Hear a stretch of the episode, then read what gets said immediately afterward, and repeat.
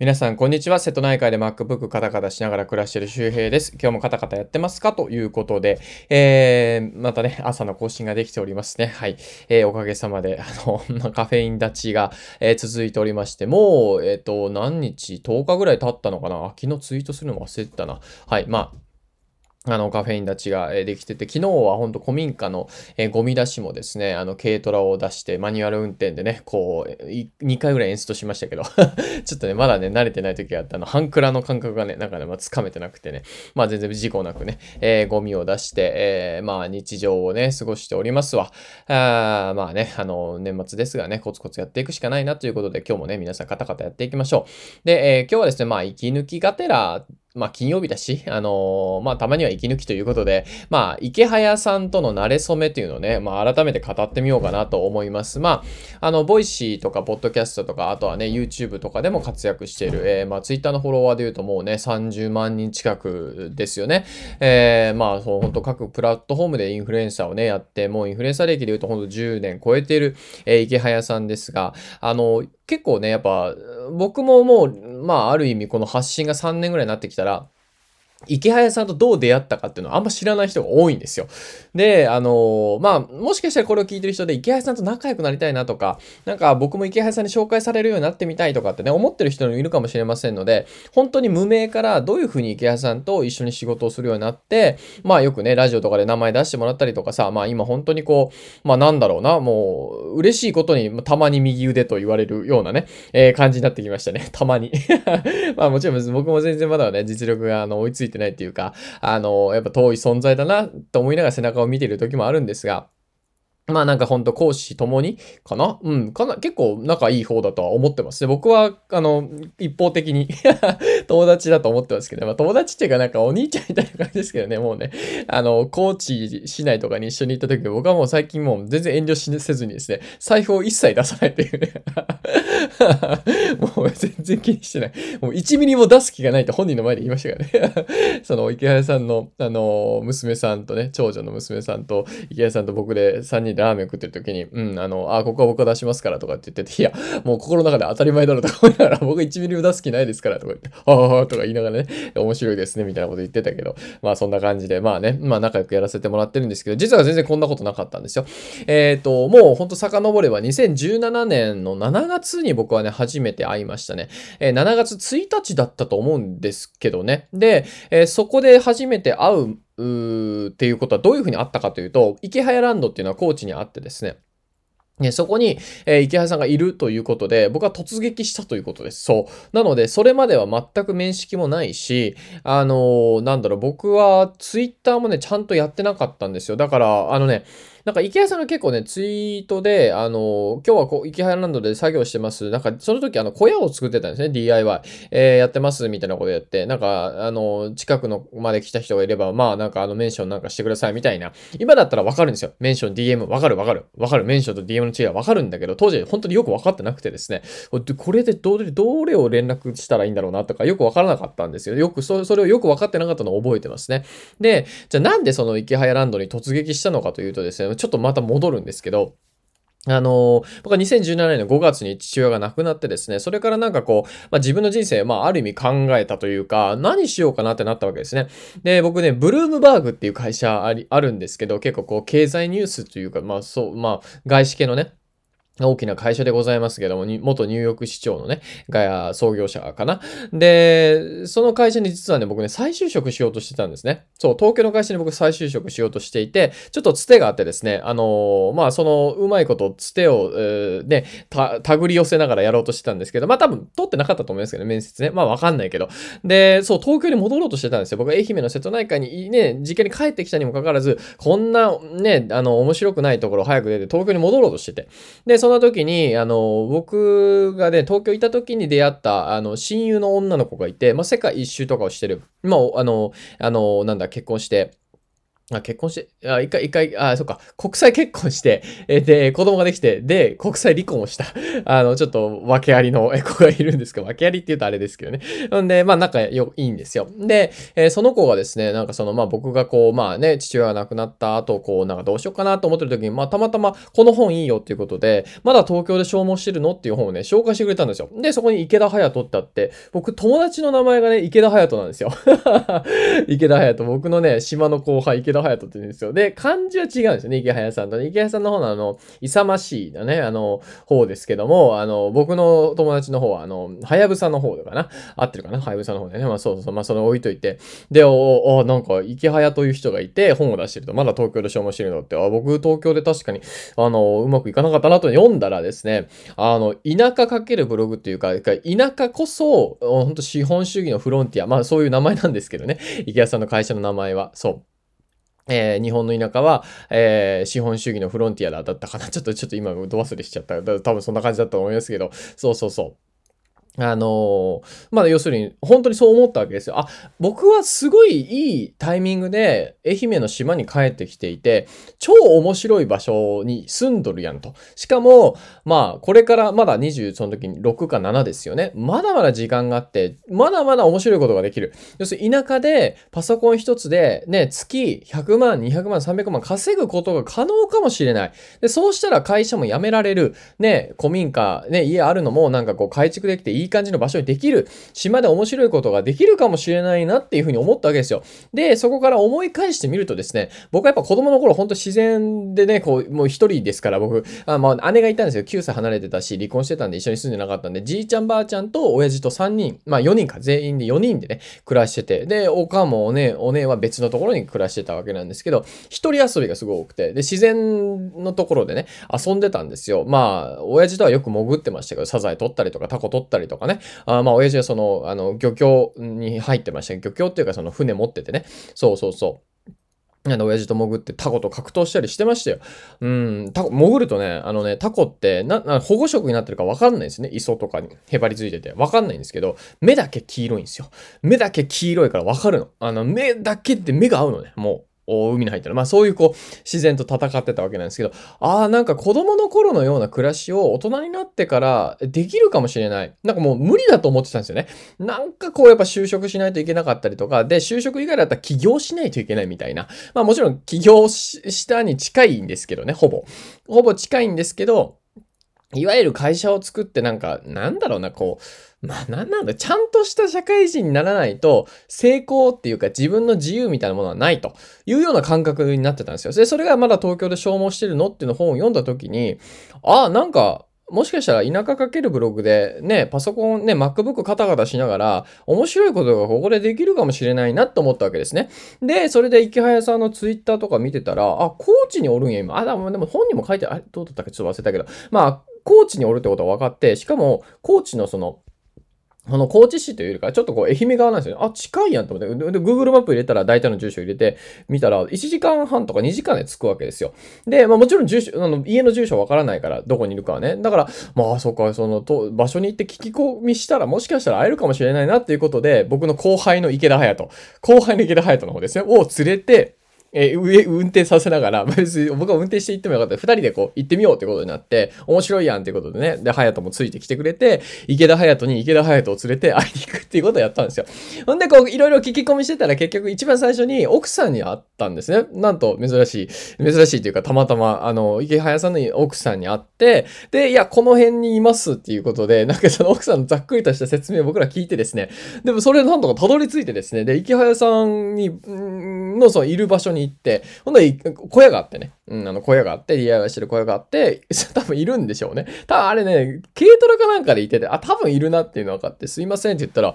はいとか言って出てきて、で、実はしまなみ海道から来てますとか言ったら、ああ、そうですか、それしまなみのあの好きなんですよ。生き感っていう道の駅面白いですよね。みたいな話が入って、で、あの、話をし始めて、1時間ぐらいかななんかこう、僕のつまらない話を聞いてもらいましたね。いや、ほんと当時何もなんかね、いや、ブログをなんか、なんだかんだ始めてたのかないや、作っってたのかな？作ってなかったのかな？まだ。ちょっとわかんないですけど、いや、ブログもやりますみたいな。ああ、じゃあそれもやった方がいいですよ。ということで、なんか古民家を DIY してとか、なんかカフェを作ってとかしたいんですよね。ああ、いいんじゃないですか？みたいな。うん、まあでもよくある話だから、池谷さんももうほんと聞き慣れてるからさ、うん、さあ、この若者本当にやるんかな？みたいな感じで、もしかしたら聞いてたかもしれませんね。はい、次のチャプターに行きます。はい。で、そこからほんと小1時間話して、池谷さんは草むしりながら聞いてくれてましたね。いやなんか、でもあんな1時間もね、時間を取ってしまって申し訳ないなって今はちょっと思いますけど、ね、小1時間だったかな。んで、まあなんかあのまあツイッターでもメンションくださいとかって言われたんだけど、結局当時は僕メンションいまいちよくわかってなかったので、なんかあの、池早なんかね、池田隼人っていうタグ付けをしましたね。あのタグって、ハッシュタグね。だから池谷さんに通知がいかないというね。うん。で、それからもなんか、メンションとかを知って池谷さんに飛ばしても、まあもちろん僕はフォローしてたけど池谷さんがフォローバックはなくてですね。まあ池谷さんも多分僕のアカウントがわからなかったのもあるかもしんないし、まあ分かってても、まあちょっとこいつよくわかんないなっていうか、まだまだ、まだちょっとフォローするに値しないなみたいなね。うん。なんかそういう感覚だったのかもしれませんね。で、まあそれからなんだ、えっ、ー、と、は、うん、8ヶ月ぐらい経った時に初めてフォローされて、で、その時まあ僕もブログを書きながらっていう感じでしたね。池原さんのブログ運営の教科書っていう、当時3000ぐらいだったかなを買ってですね、もうそれを読んで、僕も初めてこう、ある意味電子書籍というかデジタルコンテンツっていうのを買ってですね、うん、3000かと思いながら本、まあ、まあでも全然その迷いはなかったですね。これでだってブログでね、えー、月1万でもさ、3万でも5万でも10万でも稼げるようになれば、あの、3000なんて安いもんじゃないかっていうことで買いましたね。で、買って読んだら、あの中身がその、ブログとはメディアアートだっていう言葉を今でもね、本当に覚えてます。うん、ブログとはメディアアートだっていうことの言葉が書いてあったのと、あと、ブログは自分を癒すっていうね、あの、フレーズがあって、ああ、なんかこう、僕が思ってたブログとちょっと違うかもしれないな。要するにブログというものは何なのか、なんかこう、アメブロ、芸能人がやるようなもの、えー、というしかイメージがなかったですけど、ブログってもしかしたら、自分の人生にとってすごく重要な、あの、なんか一つの要素なのかもしれないなっていうふうに思ったわけですよ。で、それをこうバチコーンとね、そのブログ運営の教科書を読んでね、あの、ハマって、バチコンとはめてくれてですね、それからこう、やっぱ、あの、全然稼げないし、読まれないんだけど、なんかブログは書こうかなって、ね、発信、情報発信をしようかなっていう風になってましたね。もちろんツイッターもそうですよ。140字のメディアアートですから、そう、で、ツイッターを埋め込めばいいっていうね。んで、そこに追記して、まあ、画像1枚とタイトルと画像1枚でも別にぶっちゃけいいんだよっていうことを書いてあって、あ、ブログって意外とそんな、ね、ちゃんとした論文を書かないといけないってわけじゃないんだなっていうので、そこでね、なんかこう、まあ、マインドセットというか、こう、前提のすり合わせみたいなのをしてもらいましたね。で、それからまあ全然書いても稼げなくて、池谷さんにフォローされなくてっていうのが続いたんだけど、8ヶ月ぐらい経って池谷さんにフォローされて、で、まあ、なんか僕もね、池谷さんに会った後すぐね、会社辞めようとして、ね、退職届出しますみたいな感じになったんですけど、まあ、それ一回取り下げてですね、ダサいけどね、戻って、戻って、そうそうそう、何も準備できなかったしなとか思いながら、まあ、戻ったんですよ、一回ね。で、戻ってでも、やっぱそれから8ヶ月ぐらいして池谷さんにフォローされて、ああ、なんかやっぱ、もっとこう全力をこっちに注いだら、面白いことになるかもしれないなと思ったわけですよ。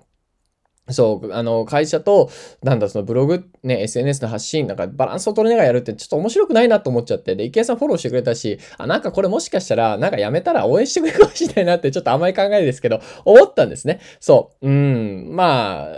そうそうそう、思ったわけですよ。で、それで実際に、えっ、ー、と、2018年かな？だから池谷さんと会って10ヶ月ぐらい経った後に、え会社を辞めて、で、辞めたものの、まあ、全然やっぱそれ、辞めただけではなかなか稼げないんですけど、池谷さんに DM でなんかその、えー、ポルカ支援してくださいとか言ったら池谷さん5000円ポルカ支援してくれて、すごい嬉しかったですね。で、あの、仕事、生活きつくなったら仕事発注しますよってね、DM で言ってくれて、今でも覚えてますね。ああ、よかった、やめてとか思いながらね。うん。でも、とはいえ自分ができる仕事ってあんまねえよなと思いながら、えー、どうしようかなと思ってこうまあやってたんですけど。で、それからなんか、あの、池早コンサルをね、あの、受けに行ったんですよ。ブログの方向性のすり合わせで。で、僕はタイとイカをね、またその友達の池田隼人にさばかせてですね、僕は全く何もしない。そしてまた池田隼人に運転させながら、えー、池早さんのところにブログコンサルを受けに行くというね。本当ね、いい後輩を持ったなと思いますけど。で、池早さんにイカとタイを渡したら、まあじゃあブログコンサルしますかってことで1時間ぐらい見てくれくれて、んで、まあそれまでは僕はブログでね、あの、の内容がこう、島で暮らしてお金はどうするのみたいな内容だったんですけど、あの、まあちょっとエッジ立ってないですよね。エッジ聞いてないですよねっていうことで、まあ僕、マルチ商法にハマった話とか、えー、借金してる話は全然言ってたので、ブログにも書いてたので、こっちをメインでやった方がいいですよってことを言われて、あ、こっちなんだと思って、うん。で、なんか借金男みたいなね、マルチにハマって借金背負って島流しっていう、えー、ブログタイトルを作ってくれてですね、池谷さんが。うん。まあ、ストーリーもバッチリですよね。あ展開が面白いし。で、それで、まあ、あの、ブログも全部のアドバイス通りに、あの、すぐその日に変えましたね。その日に変えて、ブログとかもリライトし始めたり、新規の記事もマルチ情報の記事を書いたりとか、そしたら、こう、イケハヤさんがリツイートしてくれたりとかして、リツイートでね、まあな、あの、なんだろう、こう、100人とかフォロワーが増えたりとか、で、イケハヤさん次の日会った、そのコンサルの次の日に Voicy を作ってくれてですね、僕の、ね、あの、借金、ん？借金を明るく語れる人は強いみたいな、なんか、瀬戸内、瀬戸、瀬戸内海に住む、ね、あの、瀬戸内に住む周平という、あの、周平さんというね、っていう感じでね、 Voicy が残ってますよ、2年前の。まあ、気になる方は見てみてください。で、で、紹介してくれて、ああ、よ、嬉しいなと思ったわけですよね。で、それからこう、まあ、イケハヤさん、あの、リツイートしてくれたりとか、あとイケハヤさんがこう、何か始める、なんか、ブロギルっていうね、あの、ブログの、やってる人のコミュニティを始めるということで、えー、僕もお手伝いさせてもらって、あの、ちょっと、あの、なんか、そうか、ブログのミニスポンサーになってくれてたのかな？うんそうそう、当時はなんかブログのね、スポンサーを得る、なんかゲットするのがちょっと流行ってて、僕も池谷さんに依頼したらね、なんか、あ、あの、1ヶ月2万円の、なんか半年、だから12万円であればいいですよということで、もうね、すぐ12万円振り込んでくれましたね。いやー、優しいですよね。もう当時のね、その月2万円かける12万円でポンって12万円入ってね、た、すごい助かったんですよ。なあってもうあの時は本当カツカツでしたからお金が全くない状態で辞めてますからね、もうバババカだなと思いますけどね。うん。で、それでこう、ありがたいなと思って、そこからまたね、なんかそのブログ入りの仕事をやるんでっていうことで、えっ、ー、と、ブログスポンサー月5万円してくださいとか DM したら、ほんとああ、いいですよっていうことで、あの、差額とか計算して、で、またそんなら振り込んでくれたら、それが差額が確か、えっ、ー、と、15万円ぐらいだったのかな。で、だから12万、15万って振り込まれてね、まあ半年分一気にもらったわけですけど、で、それかなんかこう、僕も動いて、えー、なんか、ハーチューさんとかと繋がったりとかして、で、池谷さん、ハーチューさんとね、あの、多分話し合えたらなと思ったら、対談をこう組んでね、えー、僕が住んでる愛媛の島で、えー、対談を組んで、ハーチュー池早っていうのやったら、こう、周平氏は仕事できるやつだみたいな感じになって、そうそうそう。いやー、嬉しかったですね。で、それからなんだかんだこう、僕もお金も全然まだね、なかなかまあ、アフィリエイト発生し始めたぐらいだったかな。でも全然こう、運転資金が回らないので、あ、池谷さんちょっとサポートしてくださいということで、月15万もらったりとかしてえー、それが本当ね、数ヶ月、半年ぐらいもらってたのかな。まあ今でももちろんね、その仕事を発注してもらったりとか全然してるし、あの、ありがたいなと思うんですけどね。まあだから本当累計で言うと仕事も含めてほんと500万以上ね、多分池谷さんから振り込んでもらってるんじゃないかなと思います。そう。で、まあ本当に今はなんだろうな、こう、割とこう、当時よりかはフラットに、あの、付き合えてきてるかな。まあもちろん全然あの、やっぱ背中遠いなと思うし、メルマガのことだってさ、全然僕もまだまだ、ねまず十何通しかまだ書いてない、10通ぐらいしかまだ書けてないんですが、まあでもまだ、まあ今週中にはね、もうもうメルマガローンチできますけど、まあ、やっぱ池江さんがやってることをこう、すぐシェアしてもらって僕もやったりとか、あもちろん僕も、やっぱこの1年ぐらいはそうだな、僕が調べたこと池江さんがね、あ、勉強になったって言ってくれる機会がね、少しずつ増え始めたりとか、うん。まあ、それはすごく、あのー、まだまだこう遠いけど、あの、少しずつ、なんだろうな、池早さんが31の時とか、なんか池早さん僕より3個上だから、今年、だから 34? とかなのかな？うん、3個上だったよね。そう、86年生まれですから。だから、僕がだから34とかなった時に、じゃあ池早さんと同じぐらい稼げてるかなとか、やっぱ思うわけですよ。うん、だからすごいそれはね、やっぱ刺激もらってるし、ね、その、なんだろう、こう、独立したの時のね、きつい時をこう支えてくれて、えー、くれたしね、なんかやっぱ、なんだろうな、でもそれは、な、ほんと口はあんま出さないんですよね。まあ、コンサルとかいろいろ教えてくれるんですけど、やっぱ行動で示してくれて、で、お金を出してくれるっていうような感じです。だから僕もまだまだ全然あの当時っても今もそうですけど、まあ、ずれてたことを多分言ってたことあるけど、まあ、全くそれをこう訂正されることは全くなかったんで、あ、なんか自分自身もなんかそういうふうにこう行動で示すのとお金を出せる人でありたいな。僕はやっぱ口をね、やっぱ出しちゃうんで、それはでもね、もちろんそのコンサルとかか方向性の意味での口を出すっていうのもあるんだけど、まあ、ちょっとこう、おせっかいなことまでね、僕は言っちゃう結構タイプだったりもするので、うん、なんか、やっぱその辺を見習いたいなとは思うし、まあ、とはいえ、それはまあ個性だったりもするのかなっていうふうに思ったりとかね。だからなんだこう、自分というこう、アイデンティティと、まあ、ね、池早というアイデン、まあ、池早というキャラがあってですね。で、僕はこう、ね、じゃ、全部一緒になるかっていうとそうじゃなくて、僕は僕の良さもあってっていうね。でもこう、僕のこう足りないところをこう、池早からどうインストールしてくるかみたいなことをずっとこのね、やっぱ3年間ぐらいやってましたね。はい、えー、ということで次のチャプターに行きます。はい。えー、ということで、まあ、なんだろう。えー、池早との慣れ初めを語るということで、うん。まあでも本当同じ四国だし、車でね、1時間半ちょいぐらいなんですよ。なんで本当になんだろうな。あのー、まあ、すぐ会えようと思ったら会えるし、やっぱこうなんかありますよね。あのー、同じ四国っていうのはね。あまあ、地方暮らし、田舎暮らしっていうのもあるかもしんないけどね。うん。だからなんだろうな。うーん、まあ、人生でこう、ほんとメンターとかロールモデルって誰ですかとかって言われると、やっぱこう、一番出てくるのは、まあ、池原さんかなと思います。で、まあまあ、僕なんかでも、池原さんの一番最初憧れたところって、やっぱライフスタイルだったんですよね。か、こう、家族とさ、えー、田舎でのんびりとっていう、やっぱそのライフスタイルがすごく僕はいいなと思ったんですよ。自分の好きな仕事をして、ね、あの、人との距離を適切に保って。うーん。で、あ、田舎でこんなことができるんだと思ったわけですよね。だから僕もやっぱそうありたいなと思うわけですよ。えー、愛媛の島、だから愛媛に住んでいる高校生とか大学生とか中学生とか、で、あとはまあ愛媛で今新卒で、なでもなんか東京行った方がいいんじゃないかなとか、都会行った方がいいんじゃないかなとか、こう、もやもやしてる人とかね、あとはなんか都会から帰ってきた、なんだ愛媛なんか帰ってきちゃったとかね、思ってる人がいた時に、なんかこう、あ、こんな面白いことやってる人がいるんだっていうふうに思ってもらえるような存在でありたいなと思うわけですよ。選択肢としていたいなと。まあもちろん自分を見習いとかそういう話じゃなくて、そう、だから、そういう意味でこう、コワーキングのスペースとかもやっぱ作っていくし、うーん、なんかこう、ね、あのー、若い人の支援とか、頑張る人の支援ができるような、えー、そういう、こう、お金の面での余裕とか、精神的な面での余裕をね、いつも持っておきたいなと思うし、で、プラス、やっぱ自分のライフスタイルをね、しっかりとこう確立して、えー、幸福にね、毎日を送る、え、努力をしながら、コツコツ努力をしながらね、楽しく毎日を送る、え、幸せな家庭を築くっていうこともね、まあ、やっていきたいなと、まあ、思うわけですよ。なんかすごくなんだろうな、あの、出会いが人を変えるっていうことを言うことがありますけども、まあ、ある意味本当に、あの、一つの出会い、えー、まあ、もちろん池原さんだけじゃないんだけど、その周りの人も全て含めてね、ハーチさんとかもいるしね、あの、あるんだけども、まあ、なんだろう、すごくやっぱこう、良かったな。この3年、でも3年なんですよ。でも3年なの。僕3年前、今頃はまだ池谷さんにフォローさされてないし、えブログでも稼げてないし、ツイッターのフォロワーが200人ぐらいですよ。そうで、3年経ったら、まあ池谷さんと一緒に仕事をしながら、ね、楽しく、で、総フォロワーで言うと8万人を超えていて、ね、サブスク収入でもね、20万とか30万弱あって、っていうね、うん。ね、そんなことができてきてるわけですよ。まあ、今年あれ、おかげさまで年間で言うと多分1000何百万とかだと思います。ちゃんと計算してないですけどね。ちょっとまたマネーフォワードで、えっ、ー、と、確定申告するので、あの、計算しときたいと思いますけども。うん。そう。だからなんだろう。人生ってこう、やっぱ変わるんですよ。変わるんだなって思います。てか、変わ、変わった。変わった変わった。で、そこにいるのは、なんだろう、やっぱ、それは情報ですよね。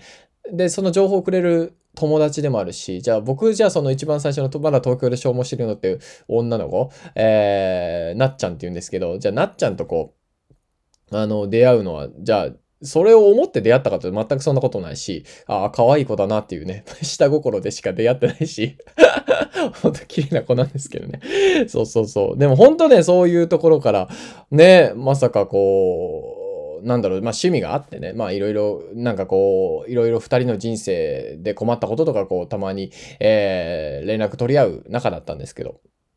まあ、それからなんだろう、こう、縁が途切れず、まあ、たまたまね、こう、まあ、励ましの意味も込めて本を紹介してくれたのかなと思うんですけど、やっぱあの本を紹介されてなかったら、どうだったかなと思うわけですよ。で、じゃあ、その、なっちゃんと出会うとき、なんで、どうやって出会ったかっていうと、僕、うつ病だったんですね。抑うつ状態で東京に出いて、で、抑うつのくせに友達とかの誘いには乗って、なんかその出会いの場所とか飲み会とかには行って、ウェイウェイしてたわけですよ。うつ病のくせにね、会社行ってないくせに。そう、だから、うーん、じゃあそのうつ病になるにはなんでなったかっていうと、ネットワークビジネスをやりながらお金がどんどん出ていて借金が膨れ上がって、なんか会社の仕事をまともにできない、トイレで2時間シエスタするみたいな、えー、そういうものがあって、ね。なんかやっぱりこう、どういう選択をある意味取っても、やっぱ自分の行きたいところにはなんだかんだアンテナ張っといたら行き着くんだなっって思うわけですよ。だから過去の選択、こんなことしたから自分はこうなんだと、僕もめちゃくちゃ悩みました。だってネットワークビジネス手手出さなかったらホワイト企業でボーナスもね、年間ね、100万以上もらってた会社ですから、普通に貯金できただろうし、まあわかんない、浪費してたかもしんないけど、そう、いい暮らしができてたと思いますよ。ある程度は。でも、まあどっかで行き詰まると思いますけどね。うん、しんどいな、行きたくないなと思いながら多分仕事してたと思うし、そういう意味ではこう、ね、あもっとね、ちゃんとできたのかもしれないのにって思いながら、生きてました。でも、その中での出会いだったり、その中でのね、意図をしない、なんかそういう選択の中から、やっぱ何かあるんですよね。うん。だからそういうふうに思うと本当に人生でのは面白くて、どんな選択をしようが自分の欲しい方向とか行きたい方向に行き着くんだなっていうふうになんか思いましたね。もう網田口になってるんですよ。もう網田口で答えは一つ、自分の行きたいところに一つになってて、でも、何個か選択があるんですよね。選択があって、ライフカードをどうする俺みたいになってんだけど、で、ぐちゃぐちゃぐちゃぐちゃ、この、なんかもう、網田口でうやーってなってんだけど、結局行くつくとこはそこなんですよ。うん。えー、これもう無理でしょとか思ってるようなところからビョーって変わるんですよね、人生って。でもそれは、やっぱりその、網だくじで選択し続ける。ま、網だくじで、その、要するに前に進み続けるってことですよね。あ、これ、これ、ど、どう、で、どっち行くのみたいなね。でもそれでも生き続ける、前に進み続けることによって、その自分の行きたいところにたどり着くということです。うん、人生は、ね、答えが決まってる網だくじ、ね、あもう花から、えー、一つしかない選択肢がない、えー、網だくじかもしれません。でもそのプロセスが大事事なんですよね。プロセスに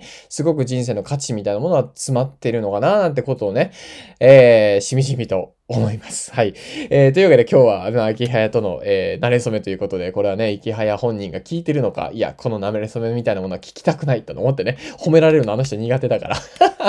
あの、聞いてないかもしれないし、聞いてるかもしれないし、まあでもそんな別にベタ褒めしてるわけじゃないですけどね。また普通事実をね、淡々と話してるだけですけども。いや、なんか本当になんだろうな。いや、ちょっとこうやってね、あの、まあ、息抜きがてら話してみましたけど、面白いですね。いろいろこう、忘れてたことが出てきて、はい。えー、ということで、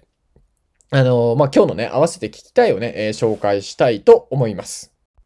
はい、えー、ということで、えー、合わせて聞きたい紹介します。今日の合わせて聞きたい Voicy の放送は、えー、さっき言ったイケハヤさんが僕に会った後ですね、えー、イケハヤコンサルで僕が会った後に、えー、えー、語った Voicy の放送、2018年5月の放送ですね、2年前ですね、えー、借金をえー、借金があることを語れる明るく語られる人は強いという放送かな。イケハヤさんの放送のリンクを入れてます。もう2年前の話ですね。えー、ぜひ聞いてみたい人は聞いてみてください。で、えっ、ー、と、これが合わせて聞きたいの、えー、チャプターのリンクなんですけども、えー、途中で話した、えー、ブログ運営の教科書っていうものもまだ発売しております。これ本当にブログを頑張っていきたいとか、アフィリエイト頑張っていきたいとか、えー、ちょっとこうね、えー、そのメディアアートだとか、ブログは人生を癒す、あ、興味あるなってね、思った方は、あのね、これ、なんだろう、ブログで稼ぐって全然まだ間に合うし、えー、っていうかなんか稼げないなくて別に僕はブログ書いた方がいいと思うんですよね。で僕も全然メルマガを書いてるんで、文章を書くということは本当人生を癒してくれるし、人生人生を作ってくれると思うんですよ。いや、すごく僕の人生アップデートされました。本当に書くということをね、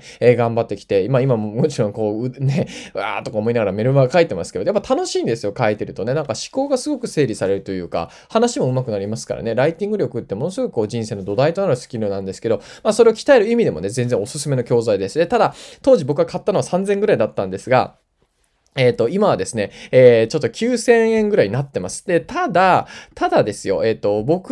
の、え、専用のリンクから買ってもらうとですね、これが割引に今なっててるのかな？えっ、と、ブログ運営の教科書なのですが、あ、ごめんなさい。えー定価12,800円が今9800円で買える、え特別なリンクになっております。え僕専用のリンクになってますので、えこれをじゃあ、あの、一つ目のリンクに、え入れておきましょうかね。今日の一つ目のリンク、え上から順に、えまずはブログ運営の教科書、えこれ12,800円ですが、9800円で買えるリンクになっております。で、えっと、じゃあ、えー、2つ目のリンクは、池早メルマガですね。こちらは全く登録無料です。完全無料の、えー、メルマガなので、今日聞いて池谷さんって、あ、こんな結構優しい人なんだとか、イメージ変わったとか、えー、なんか池谷さんが学んでみたいなっていう方はですね、あの、まあ、9800円のブログ運営の教科書高いなと思う方は無料の、えっ、ー、と、メルマガもついてますので、あの、そちらメルマガ、えー、登録リンクを2つ目に入れておきます。で、え最後のこの合わせて聞きたい、えのとこのチャプターは、